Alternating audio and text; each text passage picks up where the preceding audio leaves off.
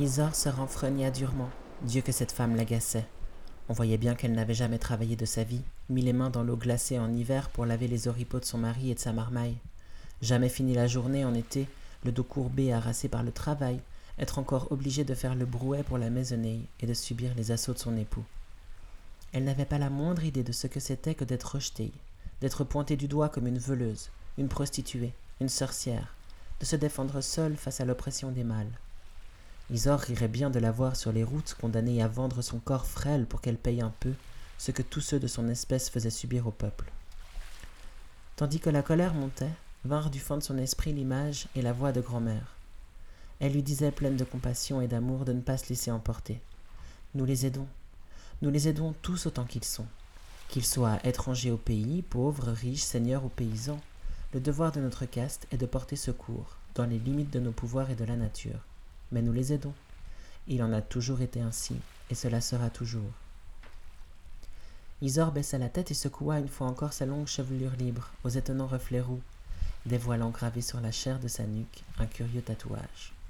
C'est vrai, grand-mère avait raison. Elle devait aider tout le monde, laisser de côté ses ressentiments, ses propres idées qui ne comptaient pas dans le grand ordre du monde. Elle inspira un grand coup et s'agenouilla en face de la femme, posant ses mains sur les siennes.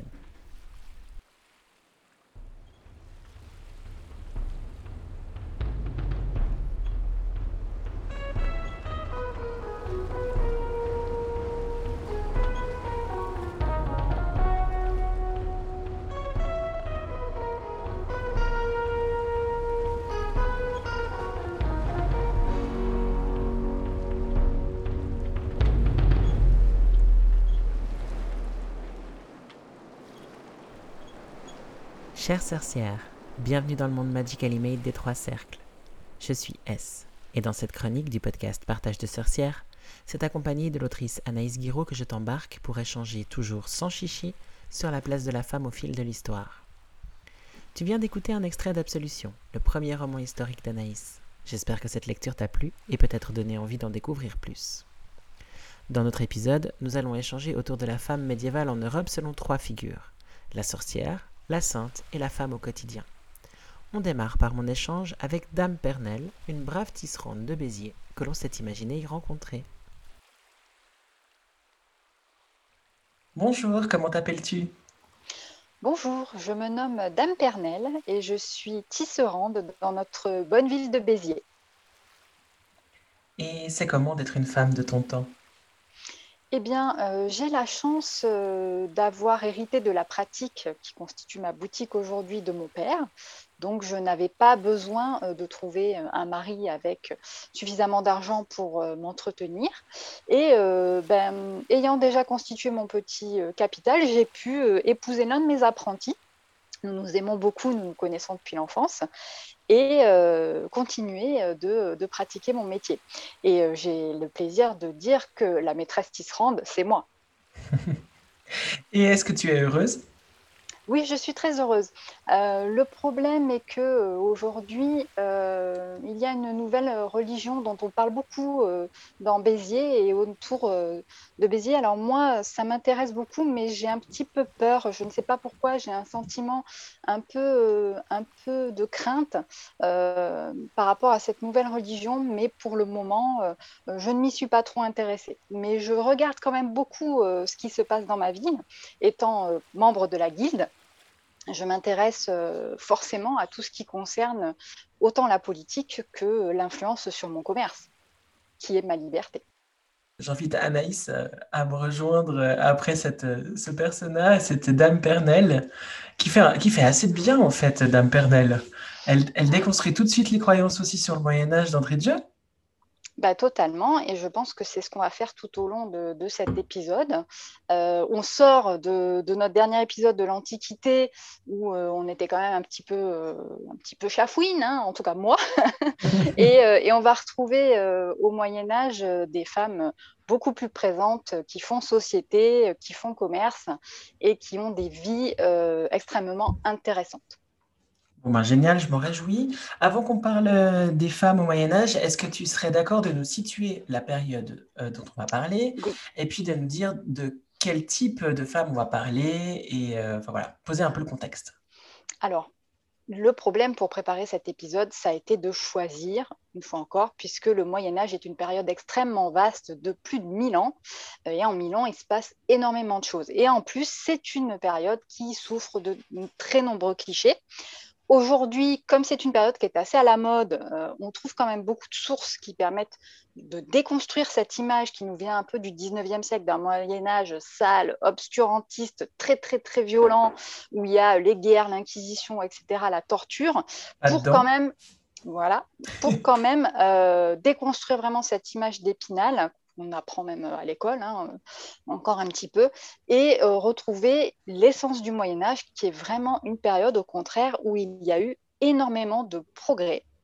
On sort de l'Antiquité, qui pour le coup était un petit peu à l'égard des femmes quand même pas très sympa, pour euh, retrouver des femmes qui sont dans la vie publique et qui ont une place dans la société, qu'elles soient noble ou qu'elle soit femme du peuple, et c'est ça qui est, très intéressant. Alors en général, les historiens classent le statut de la femme au Moyen Âge en trois âges, euh, c'est-à-dire la jeune femme vierge, euh, l'épouse, et ensuite bah, la veuve, hein, une fois que son, époux euh, est décédé. La veuve est vraiment une figure qui compte au, au, Moyen Âge. La vie n'est pas finie après son mari, mais par contre, il faut trouver un autre système.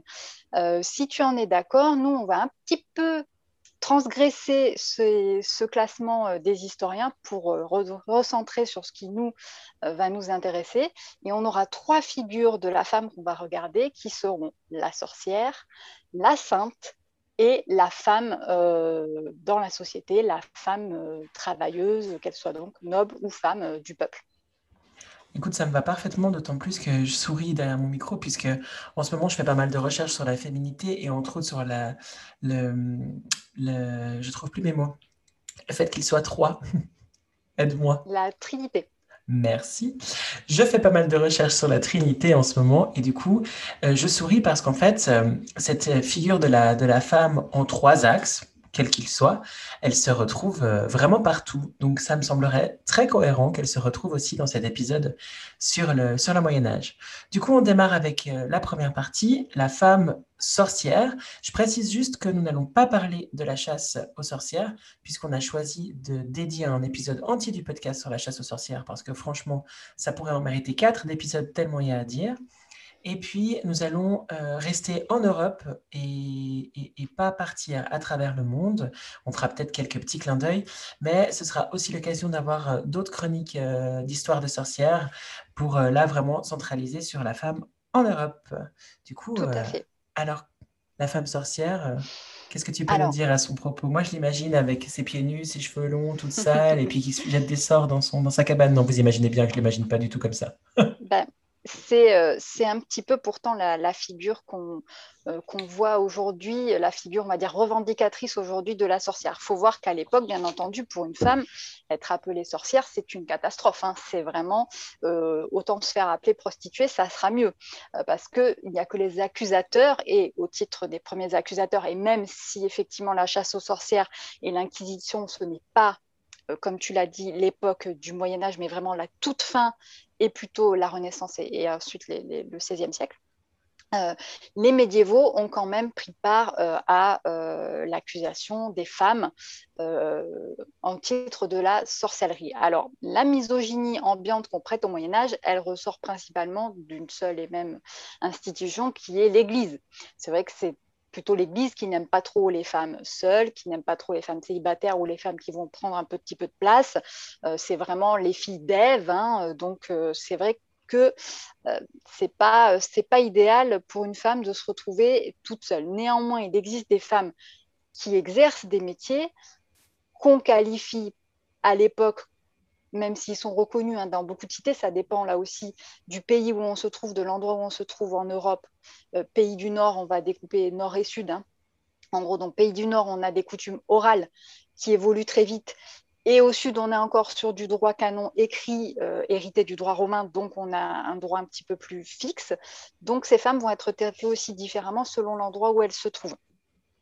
Euh, mais vraiment, euh, être traité de sorcière, c'est pas, euh, c'est pas hyper sympa, surtout si on est par exemple une IRES, donc ce qu'on appellerait une doctoresse aujourd'hui, une personne qui apothicaire, en gros, qui va soigner les, les gens par les plantes, mais ça peut aussi être chirurgienne, hein, vraiment, ou qui une femme qui va prendre un petit peu trop de liberté par rapport à son époux, par exemple, et qui va se retrouver en but à des accusations de sorcellerie.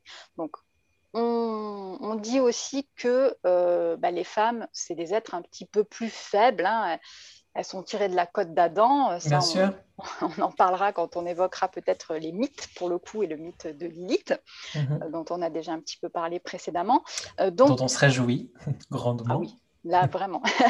donc, étant issues de la côte d'Adam, donc de l'homme et non pas directement de Dieu, même si c'est Dieu quand même qui les a créés, donc on est quand même à peu près égal à l'homme, mais pas tout à fait, euh, eh ben, elles sont plus sensibles aux appels du démon, ce qui va les faire basculer dans la sorcellerie. Alors on a par exemple un cas euh, de Casine Lamatine, qui a été jugée et entendue au Parlement de Paris en 414. Et cette brave Casine, bah, en fait, elle est tout simplement accusée par son mari, son mari qui veut certainement se débarrasser d'elle et qui n'a pas trouvé euh, d'autre meilleur moyen que de l'accuser de sorcellerie. Alors, il l'accuse de sorcellerie, mais surtout d'être rebelle, insubordonnée, volage, adultère, hein, on s'en doute, et donc vagabonde. Donc on retrouve quand même cette image de j'ai les pieds nus et les cheveux ah détachés et je vais dans la forêt. Euh, voilà, donc euh, je suis libre et proche de la nature. Je vais certainement, certainement que cette brave Casine était peut-être apothicaire ou miresse, donc elle allait peut-être dans la forêt cueillir des plantes, etc. Ce qui fait que son mari la qualifie de vagabonde. Et donc, mais euh, Casine, euh, pour le coup, devant le Parlement de Paris, va se défendre de cette accusation, va dire non, non, mais moi, je ne suis pas une sorcière du tout. Euh, je suis certes une femme libre, mais ce n'est pas de ma faute. Je ne, suis pas, je ne peux pas être qualifiée de sorcière. Ce n'est pas un statut qui va être recherché hein, à l'époque. Nous, on le voit aujourd'hui comme une figure de la féminité libre, etc. Mais à l'époque, ouais, se, faire, se faire qualifier de sorcière, c'est pas très bon. Et en fait, on va retrouver dans cette catégorie-là bah, des femmes qui sont marginales et qui sont principalement seules. Et la figure euh, un peu aussi de, la sorcière qui, a très longtemps dominé et qui est aujourd'hui quand même largement euh, supprimée, de la vieille femme aigrie avec son nez crochu et ses verrues, ça vient du fait que euh, les femmes marginales et célibataires, bah, c'était souvent les veuves qui se retrouvaient malheureusement dans cette position. Et à l'époque, bah, elles n'avaient pas trop le choix. Soit elles, se marginalisaient totalement parce qu'elles n'avaient pas les moyens financiers de, subvenir à leurs besoins après le décès de leur époux. Et dans ce cas-là, bah oui, elles pouvaient tomber dans euh, ce, comment dire, euh, devenir des femmes insubordonnées, rebelles et, comment il dit, des vagabondes, ou, eh ben, choisir l'autre côté, choisir l'entrée en religion et là rentrer au couvent ou autre. Mais dans ce cas-là, c'est qu'elles avaient quand même déjà un petit pécule qu'elles avaient réussi à, garder euh, du décès de leur mari. Donc à l'époque, le statut de sorcière, il n'est pas du tout enviable pour une femme, on va dire, euh, une femme qui aurait envie de construire sa vie. Elle va pas pouvoir construire sa vie autour de ça. En revanche, la figure de la femme qui est euh, guérisseuse, apothicaire ou miresse ou chirurgienne ou autre, et un peu plus libre, même si elle a un époux, c'est plutôt cette figure-là qui va avoir inspiré finalement euh, la sorcière actuelle. J'avais lu, je crois que c'est dans La puissance invaincue des femmes de Mona Scholler, où elle, euh, elle faisait le parallèle entre la liberté de parole des femmes qui étaient plus âgées puisqu'elles en avaient, euh, je crois qu'elles le dit texto, rien à foutre, euh, plus rien à foutre, euh, qu'elles parlaient, qu'elles exprimaient leur point de vue, qu'elles avaient des connaissances, et qu'en fait, c'est cette connaissance-là et le savoir de la femme qui était, qui était brimé, et que c'était aussi, alors comme tu l'as dit tout à l'heure, à chaque fois que tu, tu parlais d'un procès ou d'un d'une accusation pour les femmes, ça cachait toujours autre chose derrière. Eh ben, ce, que, ce que ça cachait aussi, c'était vraiment d'annihiler les connaissances des femmes. Et d'ailleurs, euh, ça, se voit puisque euh, il y a un moment euh, dont tu pourras mieux parler que moi certainement, mais c'est un moment charnière où les femmes qui, avaient les compétences s'en voient complètement destituées et n'ont plus le droit de faire des accouchements, n'ont plus le droit de, voilà d'utiliser leur, leur savoir intellectuel. Et ça c'est très intéressant et vraiment super choquant pour le coup. C'est exactement ce qui va se passer en fait à la fin du Moyen Âge et on en parlera forcément dans notre prochain épisode sur la chasse aux sorcières parce que c'est à ce moment-là euh, qu'on va totalement déposséder les femmes euh, de, des libertés qu'elles vont acquérir pendant ces mille ans de, Moyen Âge. Hein, clairement, elles vont être de plus en plus présentes, de plus en elles vont faire société, tant entre elles, on va le voir, que dans la cité, dans la ville ou à la campagne hein, d'ailleurs. Et euh, vraiment, la fin du Moyen Âge et le début de la Renaissance, euh, ça sera la Renaissance des arts, ça sera la Renaissance de l'homme dans sa force, mais ça sera certainement pas la Renaissance de la femme malheureusement. Et c'est effectivement à ce moment-là que, ça va être euh, charnière. Après, à l'époque, les femmes soignantes, et notamment parler des, des femmes un petit peu plus âgées, un petit peu plus instruites, qui seraient guérisseuses et accoucheuses, Sage-femme est un métier reconnu dans les cités au Moyen Âge et c'est même un très bon métier. Là, pour le coup, les femmes qui exercent le métier de sage-femme ne sont absolument pas euh, des marginales ou considérées comme des sorcières. Et à telle enseigne que dans la ville d'Amiens, nous avons connaissance. Euh, alors apparemment, Amiens était une ville très très bénéfique pour les femmes, donc une ville du nord de la France où il y a une très très belle cathédrale qui est magnifique. Euh, au sortir de la guerre de Cent Ans, il y a le témoignage du Parlement d'Amiens qui octroie la possibilité au mari de Madame Jeanne Laborde, qui est sage-femme, d'être exempté du service du guet. Donc le service du guet, hein, c'est toutes les nuits faire le tour de la ville à tour de rôle pour protéger euh, la cité. C'est un peu la milice euh, populaire, hein, on va dire. Eh bien, le mari de Jeanne Laborde, dont on connaît même pas le nom, euh, est exempté de guet. Pour quoi faire? Pour rester à la maison la nuit, quand elle, elle va aider les femmes à accoucher et garder les gosses. C'est incroyable, mais je n'avais pas du tout cette image-là. Moi, j'ai vraiment l'image de l'accoucheuse qui fait ça avec euh, une épingle double dégueulasse euh, dans une ruelle. Ah, mais ça, c'est bien plus tardif. Ça, c'est beaucoup plus, beaucoup plus tardif. À cette époque, non, ce sont des femmes euh, qui ont un savoir qui est reconnu. on a peur hein, de, la, de la mortalité infantile, on a peur de la mort en couche. la fonction reproductrice de la femme est quand même un must. C'est quand même euh, son but premier, hein, avoir des enfants, si possible en bonne santé, si possible qui peuvent hériter, notamment au niveau des familles nobles, c'est extrêmement important. Donc avoir une bonne accoucheuse en ville ou une très très bonne guérisseuse euh, au château dans la cité, c'est hyper important. Et donc par exemple, euh, Jeanne Laborde, bah, son mari, il a carrément obtenu un congé paternité avant l'heure. Ouais. Et on ne connaît pas son nom, ça c'est vrai que c'est assez génial. C'est le sien à elle qu'on connaît. C'est ça qui est fort. Donc euh, là-dessus, euh, d'ailleurs, que ce soit en droit coutumier ou euh, dans le, en droit écrit plutôt dans le sud, les femmes sont quand même à égalité relative, on va dire, de droit avec leur mari. Par exemple, le Concile de Latran en 1215 instaure le consentement obligatoire des deux époux au mariage pour éviter les mariages forcés. Hein. Ça, c'est quand même un très très grand pas pour la condition féminine, mmh apporté par ben, ce par lesquels on ne s'attendait pas, l'Église. Mais effectivement, euh, c'est euh, même si on est les filles d'Ève, on est quand même, euh, les femmes sont quand même apparentées à l'homme. Elles ont été créées par Dieu, c'est des créatures de Dieu, donc on ne peut pas non plus faire n'importe quoi avec les femmes. L'égalité est posée dans le mariage au niveau du consentement et au niveau aussi bah, de la richesse de ce que chacun va apporter. et même si elle reste quand même dans beaucoup euh, de cas euh, soumise à son époux. Hein, et notamment, euh, on sait que dans certains droits coutumiers, notamment de Flandre et tout ce qui va être un petit peu aujourd'hui la, Hollande, etc., euh, c'était très autorisé, voire préconisé hein, de, battre sa femme quand elle était vraiment rebelle et vagabonde. Hein. Là, ça n'allait pas du tout. Encore pire, adultère. Et donc, euh, on disait même euh, en Flandre que si la femme était adultère, le mari avait le droit de se réchauffer les pieds dans son sang. Ah, c'est quand même beaucoup de douceur.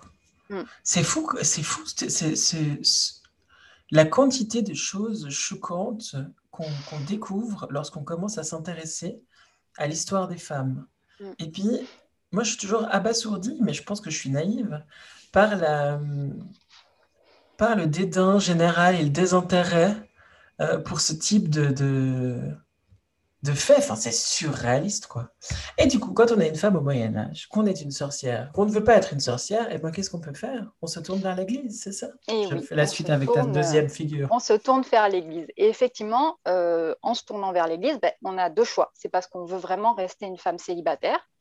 Donc, soit on n'est pas marié, donc on est une vierge, ou en tout cas une jeune femme euh, pucelle, nubile, euh, et on va se tourner vers, vers les abbayes et les couvents, qui sont quand même des lieux centraux pour notamment l'éducation hein, des jeunes femmes.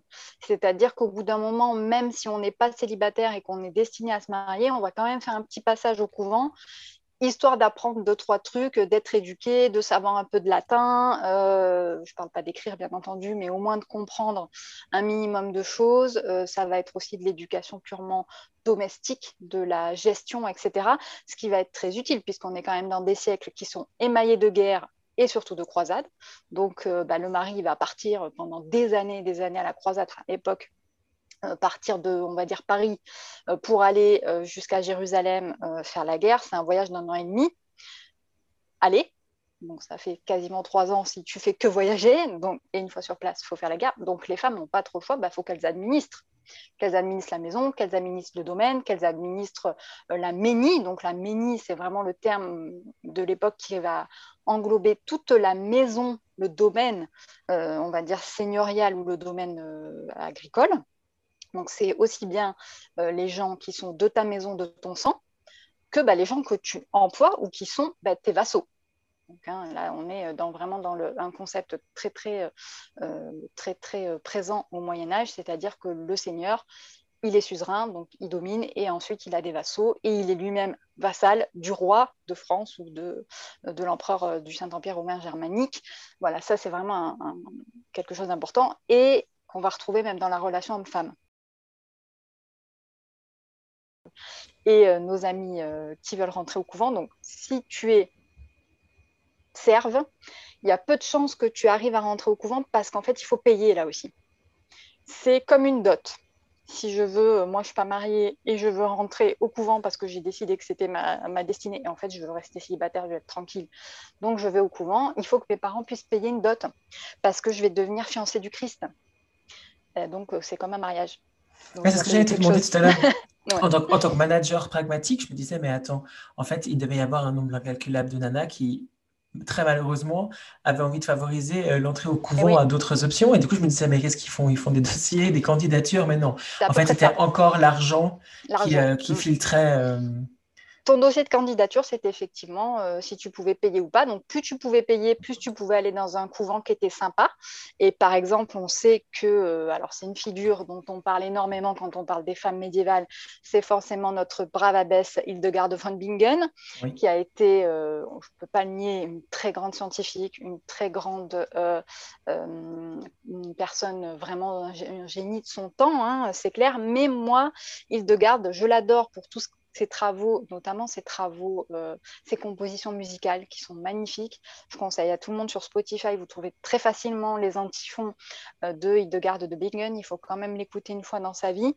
Euh, que tous sont traités sur la botanique et les simples, hein. ça c'est vraiment quelque chose de génial.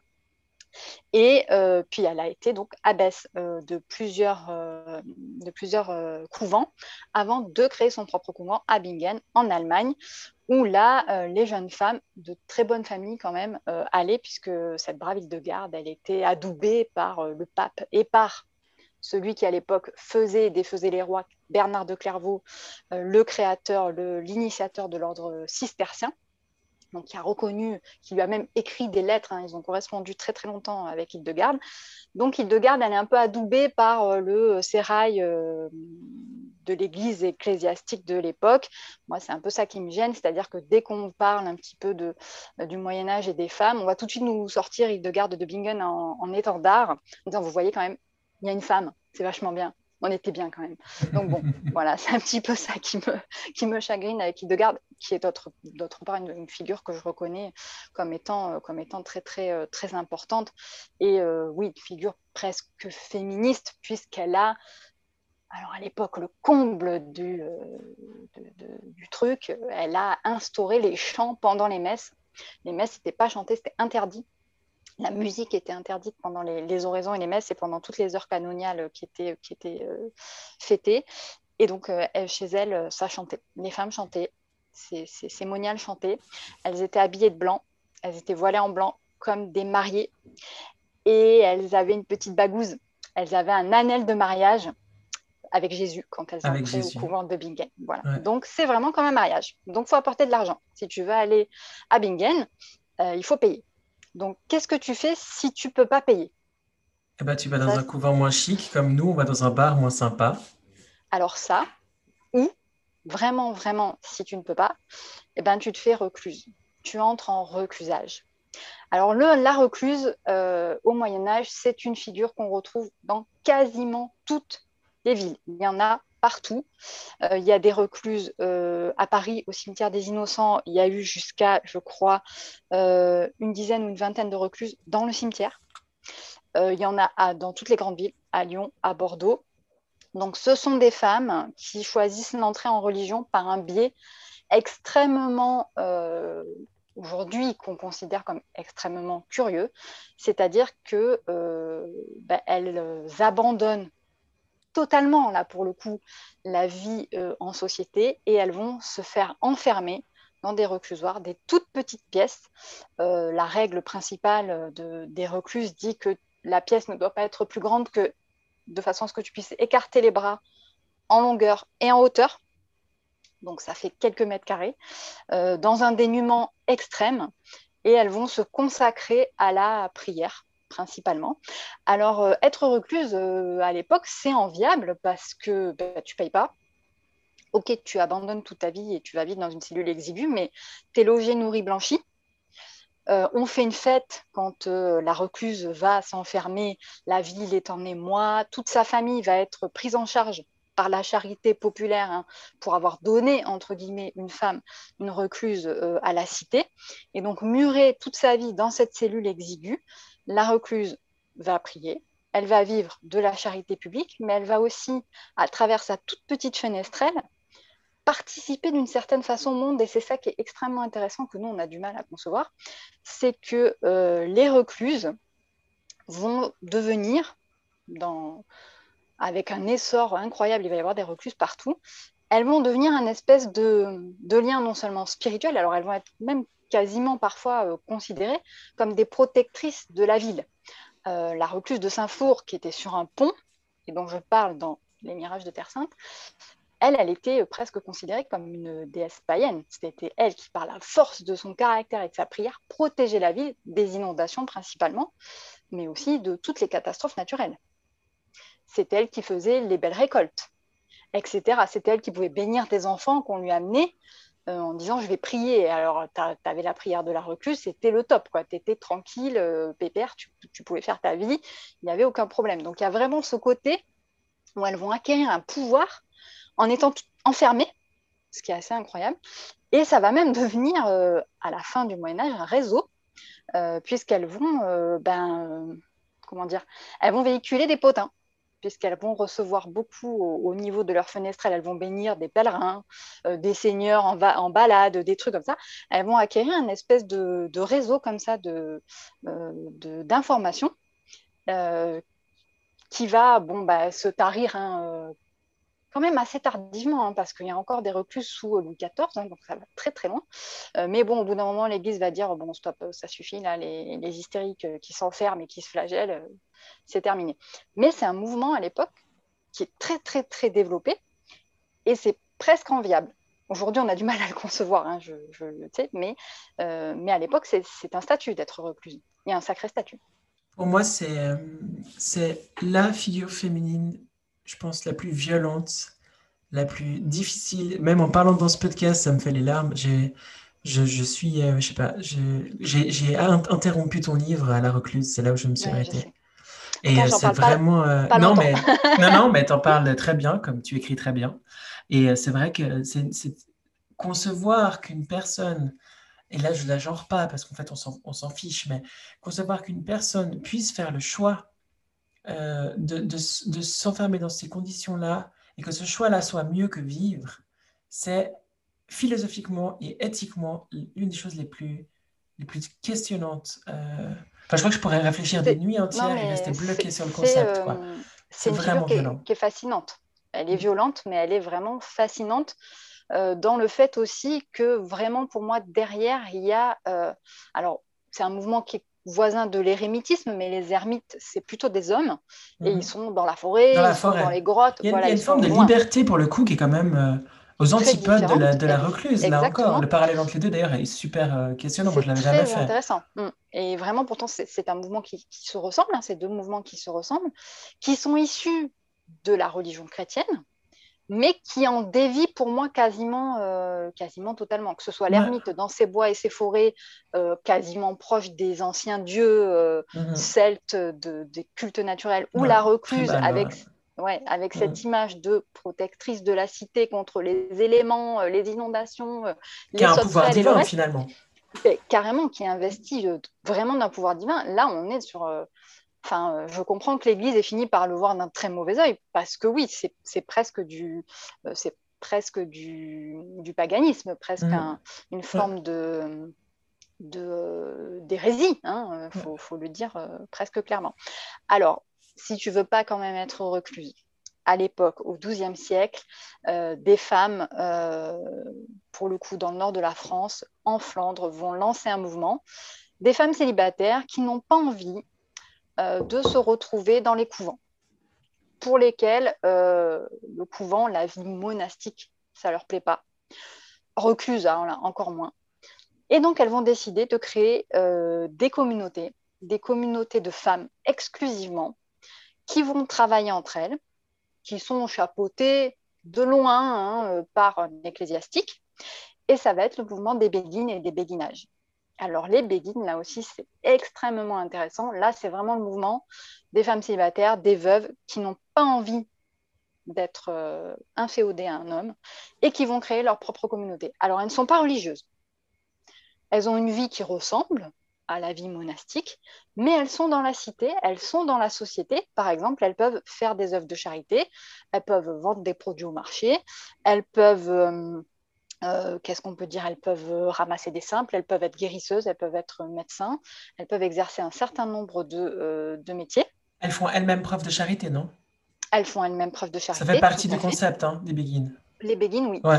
Alors, aujourd'hui, ça n'existe plus, mais ça existait encore en 2013. Je crois que la dernière béguine est morte en 2013. C'était exclusivement devenu un ordre euh, charitable. Mais à l'époque, c'était vraiment plus que ça. C'était une communauté de femmes, une communauté de vie. Et ce qui est hyper intéressant, c'est qu'elles vivaient en général ensemble, mais elles pouvaient tolérer qu'il y ait des béguines qui habitent euh, bah, chez leurs parents, par exemple, et qui viennent juste la journée travailler. Donc, ce n'était pas obligé d'avoir une vie commune, mais c'était quand même ce qui était recherché euh, à la base. Et surtout, bah, c'est la démocratie avant l'heure. Il n'y a pas d'abbesse, il n'y a pas de mère supérieure. On élit pour quelques années une grande dame des béguines par béguinage qui va un petit peu euh, organiser le truc, mais rien n'est imposé, ni l'habillement et donc euh, ni l'habitat, c'est-à-dire qu'elles peuvent habiter ensemble ou non. Donc c'est vraiment quelque chose d'hyper moderne pour l'époque. Moi, j'avais lu un excellent bouquin sur euh, les béguines qui s'appelle Les béguines, de manière très originale, dont je n'ai plus l'auteur, je crois que c'était un homme. Et, euh, et c'était intéressant de voir qu'en tout cas, dans ce bouquin-là, lui, il, euh, il leur faisait le procès d'intention d'essayer de vivre en autarcie, de subvenir à tous leurs besoins. Ça, ça, ça c'est pas. Vraiment, c'est faux. Ok, elles sont plutôt intégrées dans la société et elles sont vraiment partie preneuse de, de, la société. Alors, elles, sont quand même, elles, elles, sont pas bêtes. Donc, le, quand le mouvement est né, elles ont compris que si elles voulaient conserver une relative liberté, fallait s'attacher à l'Église. Il fallait pas que l'Église soit contre.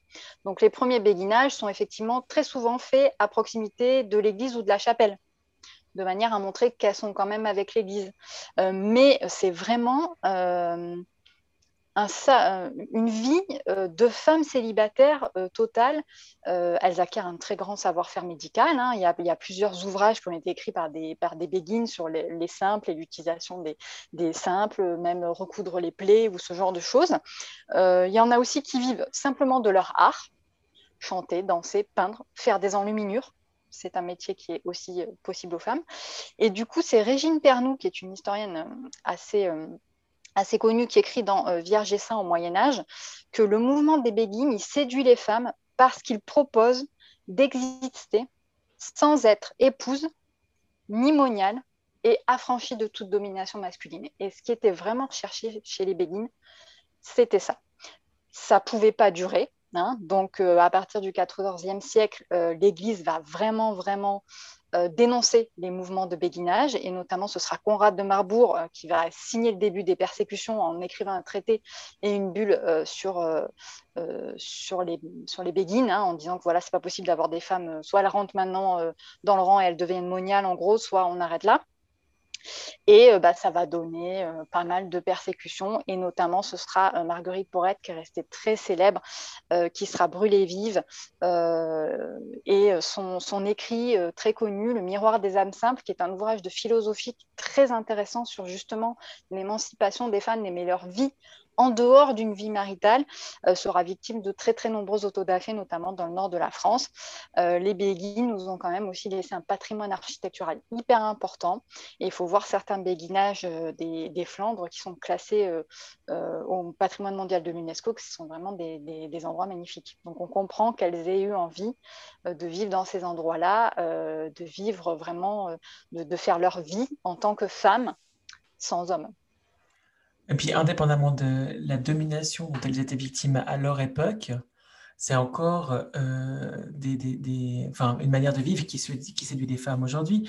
Euh, je, lisais dans un magazine récemment euh, le concept des Baba, Yaga, les maisons Baba Yaga, je crois, avec des femmes, un truc qui, fleurit en France, des femmes qui sont à la retraite, qui vivent entre elles elles sont euh, voilà, extrêmement solidaires et puis elles, euh, elles font leur fin de vie, mais qui est longue, puisque je crois qu'elles elles sont acceptées à partir de 60 ans, je crois, euh, et, et, entre femmes. Donc, vivre entre femmes, on se le dit souvent, et encore nous, on était au cercle dimanche, alors ce qui est au cercle reste au cercle, mais je crois que ça, je peux quand même me permettre. Je ne sais plus qui, qui disait qu'on on ferait une on se retrouverait quand on serait vieille, quelque chose comme ça. Et je trouve, je, trouve drôle parce que très vite entre femmes, on se dit ce genre de phrase. Ah ben, quand on sera vieille ensemble à la maison de retraite, c'est quand même un fantasme. Donc les béguines, en tout cas pour moi, c'est un, sacré fantasme. Ben, moi, je trouve vraiment ce mouvement très intéressant. Et euh, oui, oui, et ça me fait rire que, qu'elles aient choisi euh, la dénomination de Baba Yaga, qui est vraiment dans la culture russophone le symbole de la vieille sorcière euh, qui vit dans la forêt, quoi. Et c'est assez, euh, c'est assez marrant.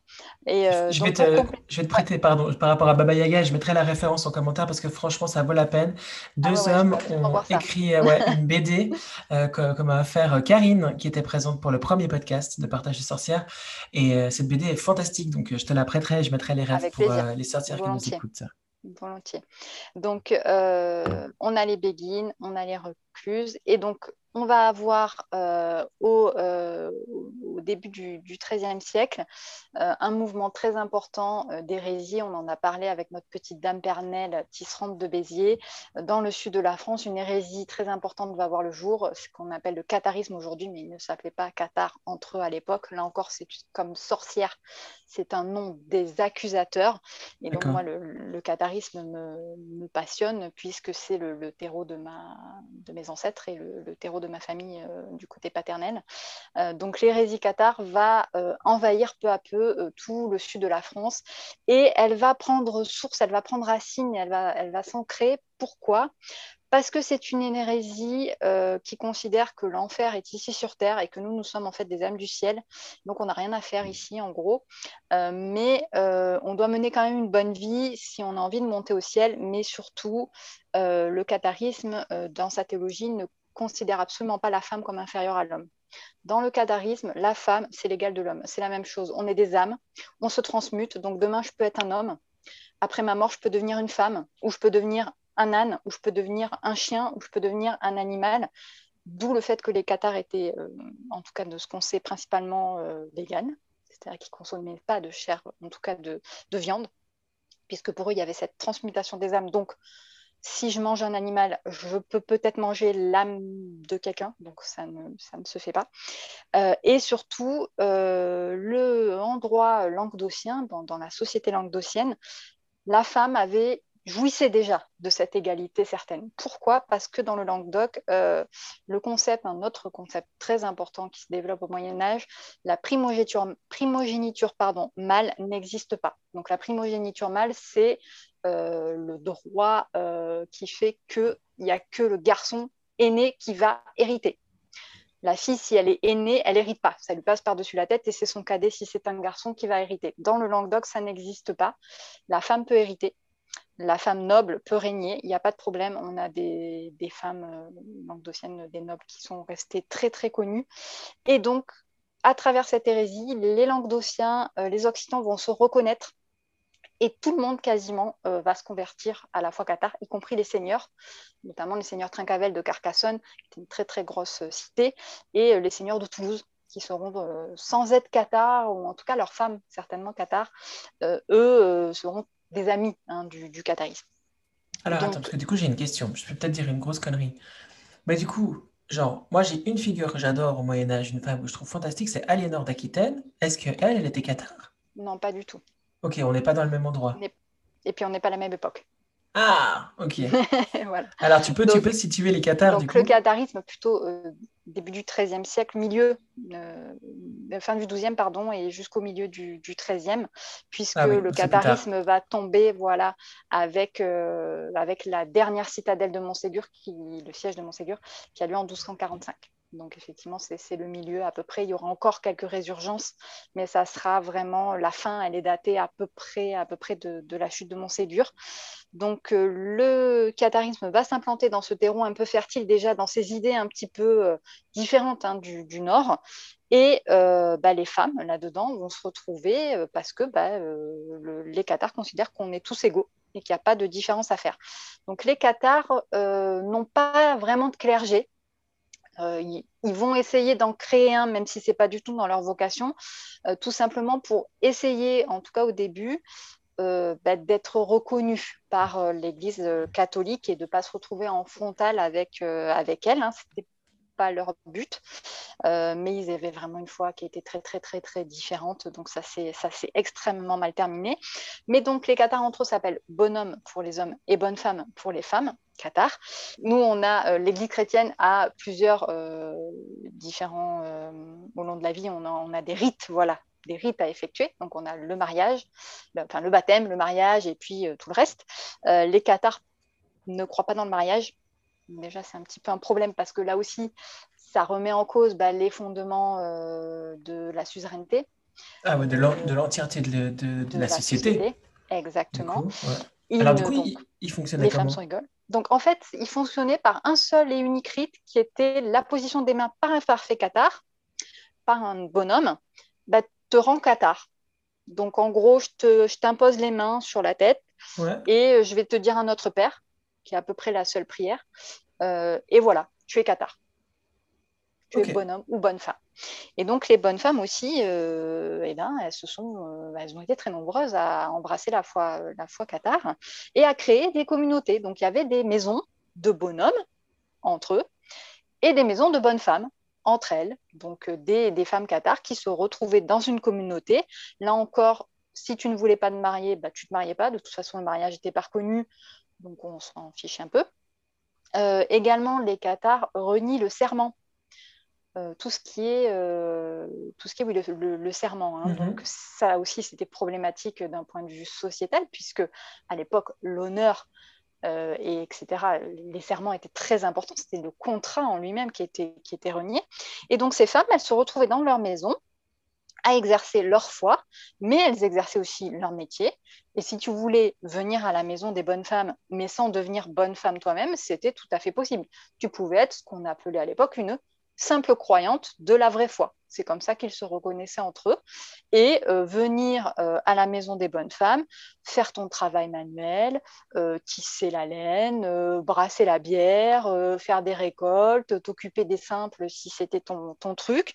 Donc vraiment, entre elles, les, bonnes chrétiennes, les cathares, créent ces maisons et ça va être un phénomène assez, euh, assez énorme jusqu'à ce que bah, l'Église, là encore une fois, euh, voit qu'il y a quand même un gros pan de la société qui est en train de lui échapper. Et surtout, à l'époque, Saint-Louis euh, premier euh, roi, de France, euh, pas premier roi de France, le neuvième, pardon, va s'apercevoir que ben il y a tout un grand territoire là dans le sud de la France qui obéit pas trop aux mêmes règles, avec des seigneurs très très forts. Hein. On le redit, les seigneurs Trincavel de Carcassonne, les seigneurs de Toulouse, qui se verraient plutôt se mettre vassaux du roi d'Aragon plutôt que du roi de France. Alors là, il se dit c'est pas possible, faut que je trouve un prétexte. Et avec le pape, ils vont décider de lancer la croisade contre l'hérésie albigeoise, contre le catharisme. Et ça va être une mise à sac et une mise à feu et à sang du Languedoc et de toutes les régions languedociennes pendant quand même près d'un près demi-siècle. Ça va être extrêmement violent. Et malheureusement, les parfaites, les bonnes femmes ne vont pas échapper à leur destin d'hérétique. Alors là, elles ne sont pas brûlées en tant que sorcières, mais elles sont brûlées en tant qu'hérétiques voire pire, hein, puisque euh, une maison pleine de bonnes femmes, entre elles, sans protection, sans hommes, sans rien, c'est l'idéal hein, quand tu es un routier ou quand tu es euh, ce brave, euh, un soldat de ce brave Simon de Montfort, qu'on appellera quand même le bourreau du Languedoc. voilà, tu arrives dans une maison comme ça, ça fait plaisir, il y a plein de bonnes femmes, il n'y a personne, allons-y gaiement.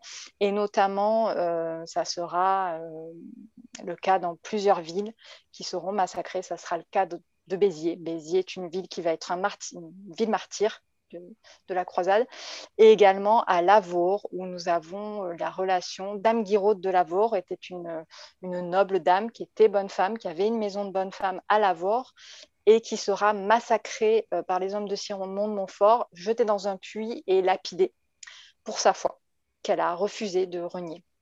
Euh, parmi les 200, 300 cathares qui mourront sur le bûcher de Montségur, on estime qu'il y avait à peu près 50% de femmes. Et euh, les, les. C'est fou comme la parité se retrouve toujours dans les meilleurs endroits. Ouais. Bah ouais, vraiment, euh, les, femmes de Montségur euh, iront avec leurs évêques cathares se jeter d'elles-mêmes dans les, dans mm. les feux des bûchers. Donc c'est vraiment parce qu'elles voyaient bien que la fin à la fois de leur foi et à la fin et à la fois de tout ce en quoi elle croyait en dehors de la simple foi, c'est-à-dire une vision de la société. de la société complètement. Totalement différente, ne pourrait pas survivre euh, malheureusement à, euh, à cette croisade terrible. Euh, c'est la seule et unique croisade qui aura lieu sur le sol occidental, sur le sol mhm. français. Et moi, je suis toujours très, très émue quand je parle de ça, forcément. C'est l'histoire de mes ancêtres. Mais c'est vraiment pour le coup, comme tu dis, ouais, là, la parité fait que dans leur malheur, elles seront vraiment traitées sur un pied d'égalité avec leurs euh, leurs bons hommes. Et euh, avec leurs compagnons de foi, euh, elles, mourront exactement de la même façon. Là, pour le coup, il n'y aura aucune différence de fait. On ne peut pas s'empêcher de faire une relation étroite entre l'implémentation de la principale religion monothéiste d'Europe, le christianisme, et, euh, euh, le patriarcat et la privation de liberté et euh, l'appropriation culturelle. je trouve que le mot normal aujourd'hui, la norme, le normal, renvoie à une vraiment très très grande quantité de choses abjectes que je me réjouis de dénoncer partiellement et peut-être parfois naïvement et superficiellement en tout cas ici dans ce podcast parce que franchement c'est c'est nécessaire et, il faut qu'on se rende compte de notre histoire. Et ça a des racines, voilà, ça a des racines vraiment très profondes. On le voit vraiment avec, euh, avec ces mouvements euh, qui ont essayé de se créer à côté, effectivement, du, euh, de la vision dominante qui était celle de l'Église catholique de Rome. Systématiquement, quand on y a associé sur un pied d'égalité les femmes, systématiquement, ça a été détruit, ou en tout cas, on les a fait rentrer dans le rang un peu beaucoup de force, ou on les a éliminés hommes ou femmes hein, d'ailleurs. Hein, on, voit bien avec, euh, avec les Qatars, il n'y avait, pas de différence. Mais par exemple, avec les Béguines, euh, ça, a été, euh, ça a été aussi violent. Donc, pareil à, la fin, après, on, va en reparler avec les, femmes guérisseuses, etc., ou les, femmes médecins. Donc, il y a vraiment chaque fois une, une élévation, ou en tout cas un essai d'élévation, et effectivement, très vite, on retombe sous le coup de cette norme euh, et on met un couvercle, un couvercle là-dessus et c'est euh, c'est arrivé très très très très souvent dans, dans l'histoire malheureusement. Et en ce moment, je me dis que l'une peut-être des opportunités qu'on vit présentement, et je me faisais la réflexion cet après-midi, c'est qu'aujourd'hui, il y a une puissance dans un mouvement euh, le mouvement LGBTQIA+. J'espère que j'ai toutes les lettres, mais le cœur y est en tout cas. Euh, parce qu'il y a vraiment euh, une convergence des luttes, comme le disait Karine dans ce premier podcast. Je crois l'une des notions qui m'a le plus marqué depuis que je fais ce podcast, où en fait, il y a un, un, rejet absolu de la privation de liberté et de la privation de droit quel qu'il soit, pour n'importe quelle raison. et, et ce concept de la convergence, à mon avis, il, il va pouvoir euh, changer les choses et, euh, et la jeune génération aujourd'hui, puisque nous on n'en fait plus partie, puisqu'on a voilà, nos, 40 piges, ou, presque, ou voilà. Mais la jeune génération aujourd'hui ne se tait pas et moi j'en suis, j'en suis la plus heureuse. Donc voilà, c'était petite parenthèse, un peu de joie, parce que je nous sens les deux énergétiquement, on est retombés. Il faut qu'on se redynamise parce que. Mais on va se redynamiser. On, va, parler de femmes, de femmes incroyables, de femmes de pouvoir, de femmes, du peuple. Et euh, on a appelé cette troisième partie la femme au quotidien. On a cherché un petit peu. Et c'était parce qu'on va prendre vraiment les deux axes, la femme du peuple et la femme euh, de pouvoir. Alors du coup, et je vois dans les notes du podcast qu'on va parler d'Aliénor d'Aquitaine. je, suis trop, je suis la plus on contente. Peut parler, on peut parler d'Aliénor d'Aquitaine sans aucun problème. On va parler de pas mal de femmes de pouvoir. Euh, et surtout, pour faire un premier un premier petit euh, parallèle, effectivement, euh, si euh, au début, en tout cas, du, Moyen Âge, les, femmes ont peut-être un petit peu moins de pouvoir politique, ça va aller en grandissant et une fois encore, c'est très curieux, mais euh, comme le consentement euh, obligatoire des deux époux au mariage a été instauré par l'Église pour éviter les mariages forcés, l'Église, à ses débuts, en tout cas en Francie, elle compte quand même énormément sur les femmes pour faire la promo euh, du Dieu unique et, de Jésus. Hein. Et donc, elle se repose beaucoup, beaucoup sur les femmes qui sont les premières à se convertir au christianisme. Et notamment la reine Clotilde, hein, l'épouse de Clovis, euh, qui euh, va jouer un très grand rôle dans sa conversion. Idem euh, dans l'Empire chrétien, alors qui n'est pas encore chrétien à l'époque, dans l'Empire byzantin, on va dire, hein, Constantinople, l'Empire, ce qui va devenir l'Empire chrétien d'Occident, la femme de Constantin va jouer un très très très grand rôle, puisque quand il va, lui, selon la légende, se convertir parce qu'il va gagner une bataille en voyant une croix dans le ciel, et parce qu'en fait, avant, il a fait une prière en disant alors je ne me souviens plus le nom de sa femme malheureusement, euh, Dieu de ma femme, si tu me donnes la victoire, je me convertirai. Donc c'est c'est là encore le rôle des femmes qui va mhm. jouer un très très grand, euh, la position des femmes qui va jouer un, rôle très important dans l'expansion du christianisme. Donc c'est assez fou de voir que on s'est peut-être tendu le bâton pour, pour se faire battre. Ça fait un peu mal au cœur. Je n'en veux pas à Clotilde bien entendu, mais, mais vraiment c'est assez, marrant comme, comme introduction. Euh, les femmes vont jouer un grand rôle, euh, comme je disais, au fur et à mesure, politiquement parlant. Euh, celle que j'adore, moi, c'est Anne Comnène, la sœur de l'empereur byzantin Alexis Comnène, qui, elle, va, a beaucoup écrit et va laisser un, témoignage de la première croisade que j'adore, que je trouve édifiant. Elle est hyper caustique, c'est une femme extrêmement cultivée, ce sont des Grecs à l'origine. et quand elle voit arriver les masses franques de la première croisade, elle dit, mais qu'est-ce que c'est que ces mecs-là, dépenaillés, barbus, ils sont dégueulasses, ils se lavent pas, mais c'est cette horreur. Et le seul qui trouve un peu grâce à ses yeux, euh, c'est Harald, donc c'est un, Normand, enfin un, viking en fait, hein, qui a envahi la Normandie et qui se cherche un petit peu une légitimité auprès du pape, donc qui s'engage dans la croisade euh, et il deviendra le père de, Guillaume le Conquérant. Elle dit ouais, lui ça va, il est, il est pas mal, il est il est beau et puis en plus euh, il, est assez, il est assez intelligent elle voit en lui une intelligence. Donc j'adore ce petit côté euh, femme un peu euh, qui, euh, qui fait ses petites lettres en disant voilà un tel qu'est-ce qu'il est con, elle est franc, dis c'est pas la pas le gratin. Mais par contre les Vikings ça passe. bon ils, mettront à ça Constantinople quelques années plus tard, mais c'est pas très grave. Donc Anne Comnen elle a ce petit côté un peu bitch que j'aime bien et c'est une des premières à vraiment avoir une parole par ses écrits dans, dans la politique du Moyen Âge normalement, la femme, elle n'a pas trop, trop, hein, euh, par mariage, le droit de, parler pouvoir, de parler argent, etc. Mais comme on l'a dit précédemment, euh, ce sont euh, mille ans qui vont être émaillés de croisades, de guerres. Donc, au bout d'un moment, bah, il n'y a pas le choix, il faut que les femmes, elles prennent la main. Et c'est ce qu'elles vont faire. Elles vont transgresser quand même l'ordre masculin et elles vont, elles vont prendre le pouvoir. Une des, des plus célèbres, ça reste Blanche de Castille.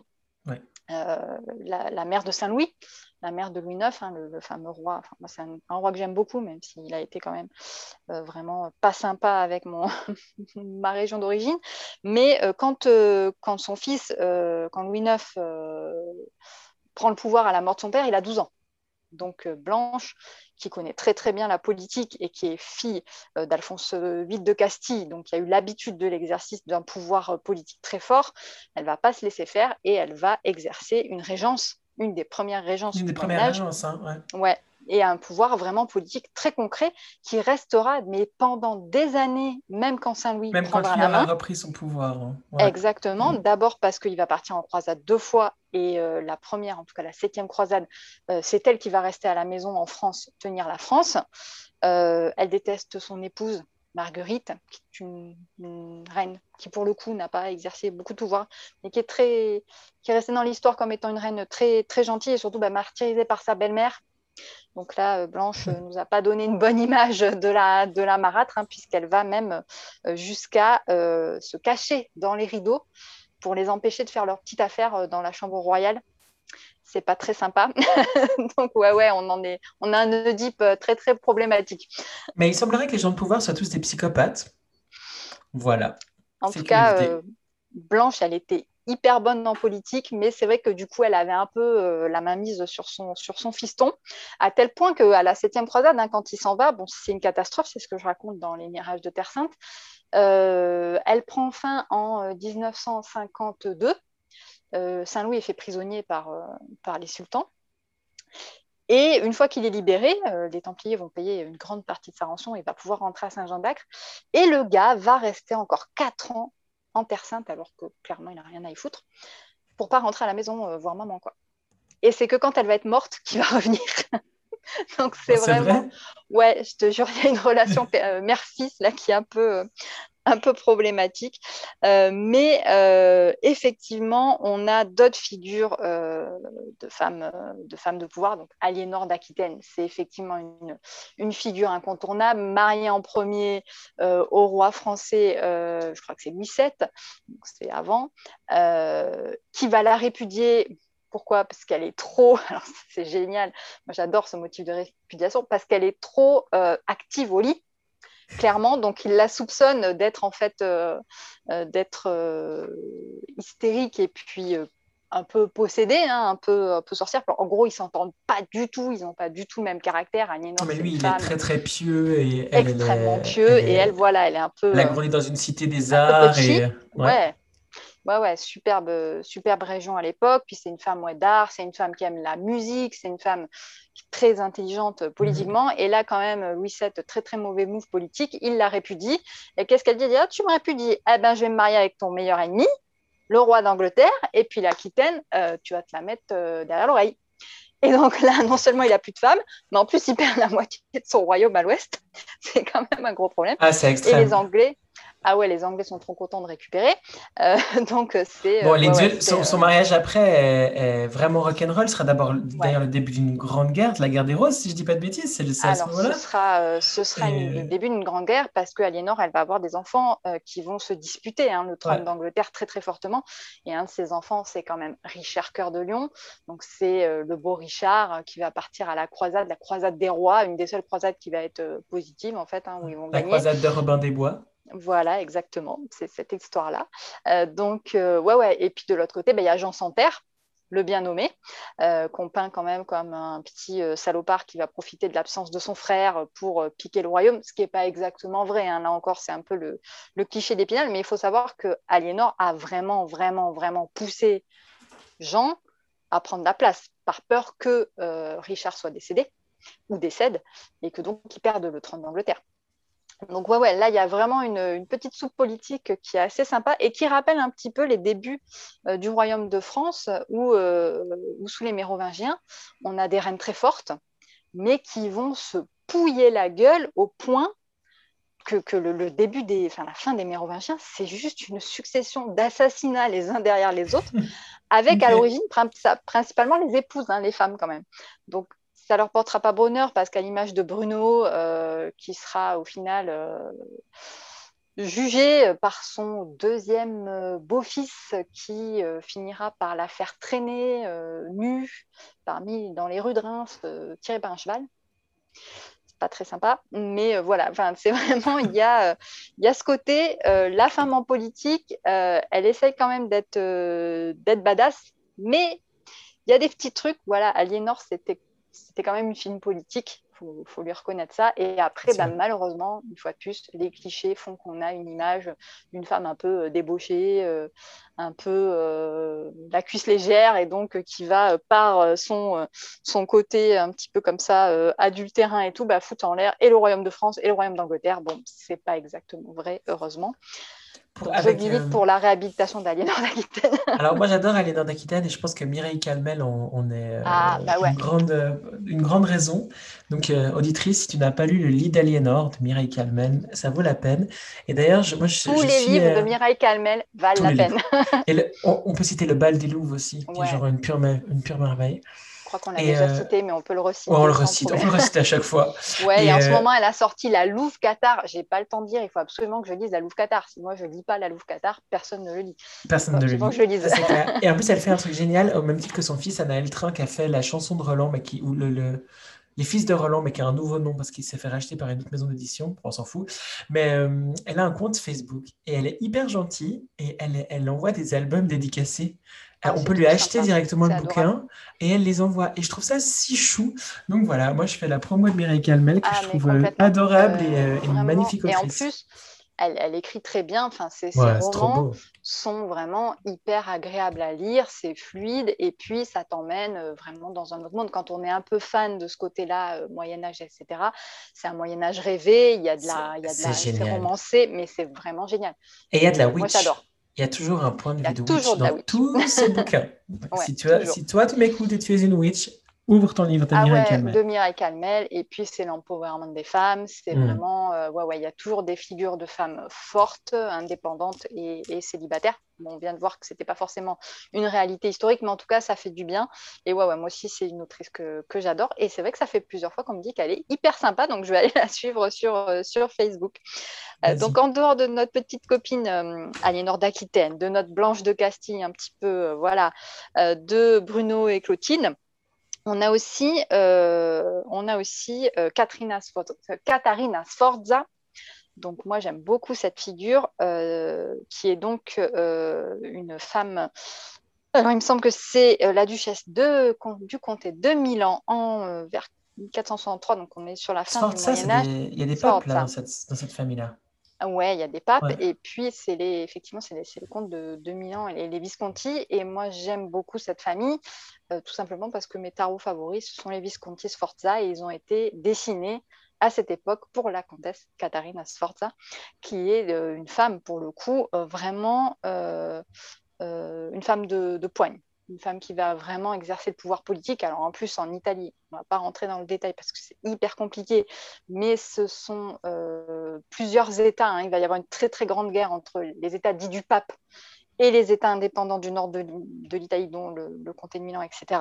Dont Florence, les libre penseurs, etc., Exactement, euh, les, Médicis, et euh, que ce soit les Sforza, etc. Les Médicis. Ouais. Donc vraiment là, on mmh, est dans la grande histoire politique et les femmes jouent clairement un rôle, euh, un rôle ah, bah extrêmement important. Et, euh, et, je crois, alors j'ai oublié euh, comment elle s'appelle, mais c'est vrai que c'est un petit peu plus tardif. On a une, une figure comme ça de, de femme. c'est la duchesse de, ah, j'ai oublié euh, mais là on est sur les Borgia, on est sur, euh, sur les papes, euh, les papes Borgia, qui va tenir tête, si mes souvenirs sont bons, à César Borgia qui, assiège sa ville. Et bon, ils sont assiégés, ils n'ont plus, de, ont plus de ressources. Elle monte sur les remparts et elle jette, elle crie à César Borgia Tu peux autant en tuer, j'en ferai, en montrant son ventre, son entrejambe, j'en ferai naître autant que tu en tueras. Ouais, des femmes. Génial. Alors moi, je me suis passionnée pour la famille Borgia, je, vraiment, je, voilà. Mais j'ai pas, euh, je connais pas cette histoire, donc j'irai chercher, on, on mettra la ref. Oui, ouais, ça sera, ça, se trouve facilement. Euh, et mais, mais là, son, son, prénom échappe. Donc voilà, ouais, les, les, femmes euh, de pouvoir en Italie aussi vont exercer un pouvoir euh, très important. Et de l'autre côté, en Espagne, on a la figure d'Isabelle la catholique, hein, la, vraiment la, la, la reine de Castille euh, qui va s'imposer euh, dans la Reconquista d'abord de son propre pays, donc dans la lutte contre, contre les Sarrasins, contre les musulmans, et de l'autre côté qui va être quand même celle qui va donner assez d'argent et de bateaux à Christophe Colomb pour Mettre un terme au Moyen Âge. Voilà, mettre un terme au Moyen Âge, finir cette époque par euh, la grande découverte qui va changer totalement la face du monde, qui sera la découverte d'un tout nouveau continent, qui est l'Amérique, et qui n'existe pas dans le contexte que nous, nous, que nous nous traitons. À côté de ça, on a aussi des femmes, euh, des femmes de lettres. Des femmes de lettres au Moyen Âge, il y en a quand même pas mal. Et moi, tout à l'heure, on a un peu parlé d'Hildegard de Van Bingen, que j'aime bien, mais comme je te dis, que je trouve qu'elle a été un on peu. On sent bien que. Voilà. Ah, je l'aime bien. Non, pas, mais je l'aime bien. pas convaincu non, par le concept. Ouais, Respect pour la femme et pour les. On l'a voilà. fait. Mais, mais c'est un petit peu le problème. L'appropriation euh, du féminisme un peu. Exactement. Quoi. Et c'est un petit peu le problème qu'on rencontre à chaque fois avec ce genre de figure. Hildegard von Bingen, elle a été sanctifiée. Euh, Jeanne d'Arc, elle a été sanctifiée. Saint-Louis est sanctifié. Après la sanctification, on a beaucoup de mal à retrouver euh, l'origine de la personne, de comment elle Mhm. pouvait être, parce que le, le processus qui fait d'elle une sainte ou un saint change complètement son histoire. On réécrit totalement son histoire pour que ça colle au canon de l'Église et qu'il soit sanctifié. Donc Hildegarde, je pense qu'elle a un petit peu peut-être souffert de ça, et il y en a une qui n'a pas souffert de ça et que moi j'adore, c'est Christine de Pisan. Alors, euh, Christine de Pisan, c'est une femme, euh, une femme lettrée, une femme noble, hein, euh, qui vient d'Italie, qui vient à l'origine d'Italie par son père et qui immigre en France. Son père, c'est à l'époque un scientifique, c'est-à-dire c'est un astrologue.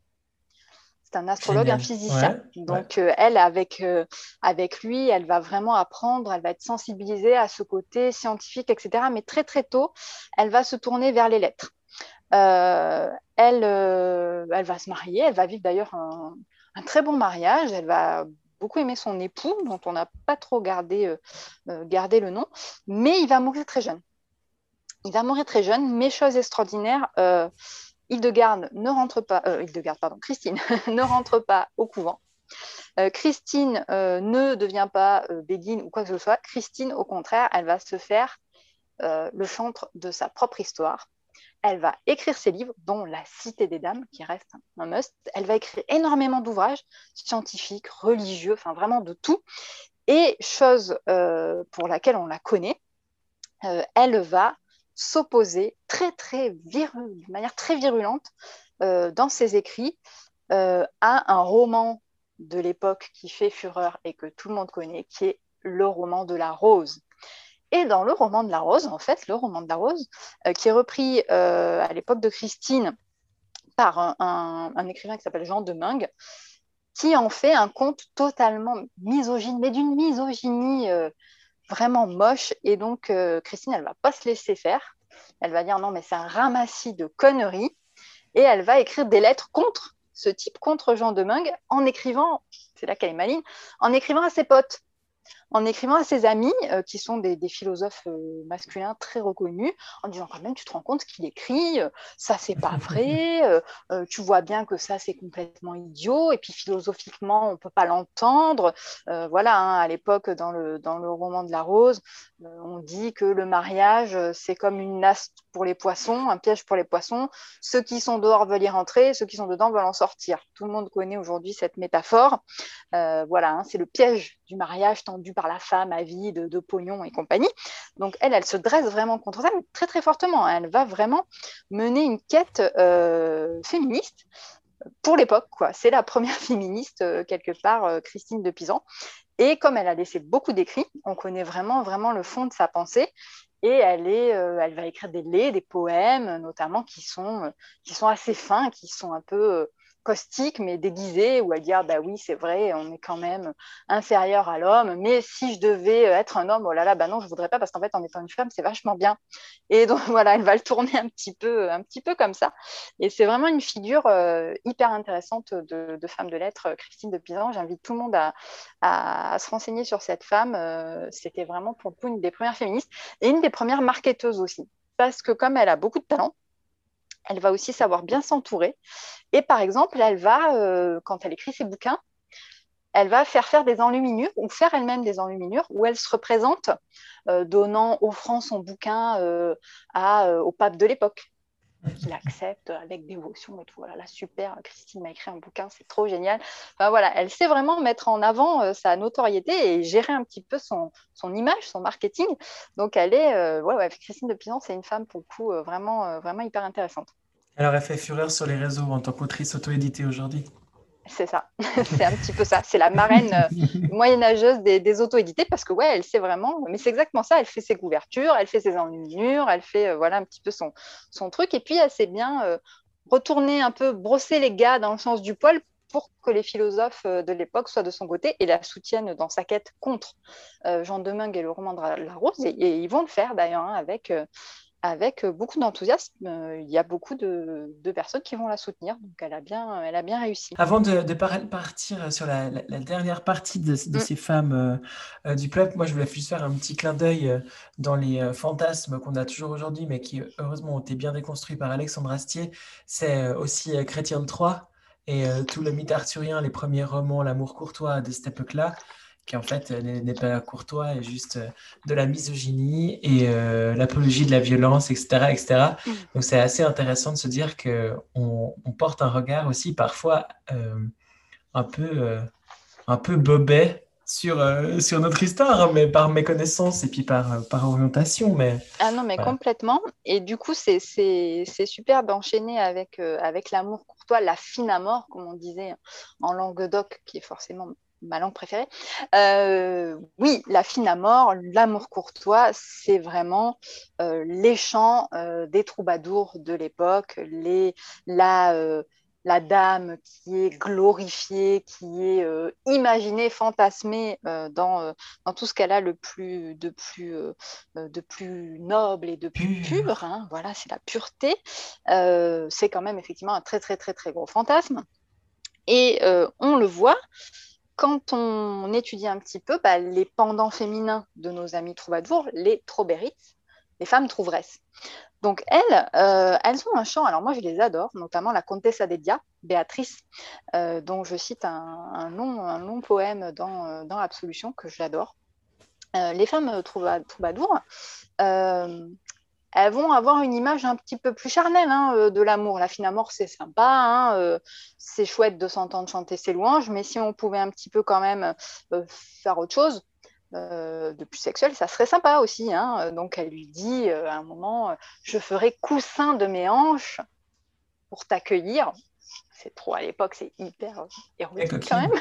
Et ouais. donc ouais, ouais les, le chant des femmes troubadours, il est beaucoup plus ancré dans son époque il est beaucoup plus, euh, comment je peux dire, pas moins poétique, mais vraiment beaucoup plus... Euh, réaliste Réaliste, voilà, exactement. Mmh. C'est tout à fait ça. Euh, je peux chanter que j'aime mon, mon vassal, etc. Il n'y a pas de souci, mais je ne vais pas que, que, chanter, quoi. Je vais aussi agir.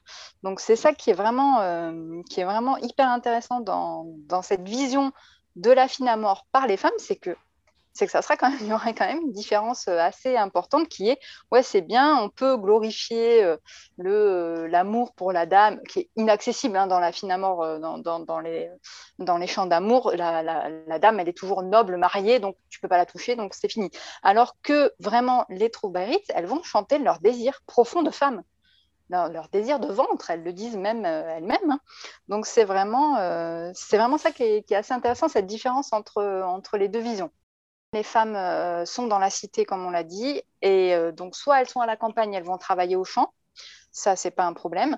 Elles vont pouvoir aussi euh, vendre leur production, leur fromage, leur, leur, légumes. leurs légumes, etc. Mhm. ou être porteuse d'eau aussi, hein, pour les hommes dans les champs. Ça, c'est un très bon métier. et ensuite, au sein de la ville, là, elles vont exercer carrément des métiers. On l'a vu en introduction avec des métiers du tissu qui sont généralement réservés aux femmes. Avec Mais on a, Dame Pernelle, donc le tissage, filage de la laine, euh, le brassage de la bière, mais elles peuvent aussi être maçonnes ou forgeronnes, ça ne pose aucun souci. Euh, et notamment après la guerre de Cent Ans, on a des témoignages de très nombreuses femmes qui sont sur les chantiers à remonter les remparts à faire du mortier et euh, à poser des pierres. Hein. vraiment de la maçonnerie dans ce cas-là plus, plus basique. Hein. Et aussi, on aussi dans les cathédrales? Oui, bien sûr, ouais. Ok. Oui, bien sûr. Ah, ça, je ne savais pas du tout. La sculpture, euh, de la ferronnerie, euh, de la forge, euh, vraiment, des métiers qu'on qualifierait de masculins étaient également exercés par des femmes. Il n'y avait aucun problème dans la mesure où l'économie étant en pleine expansion, il fallait des bras. Donc, qu'ils soient masculins ou féminins, finalement, on s'en fichait un peu.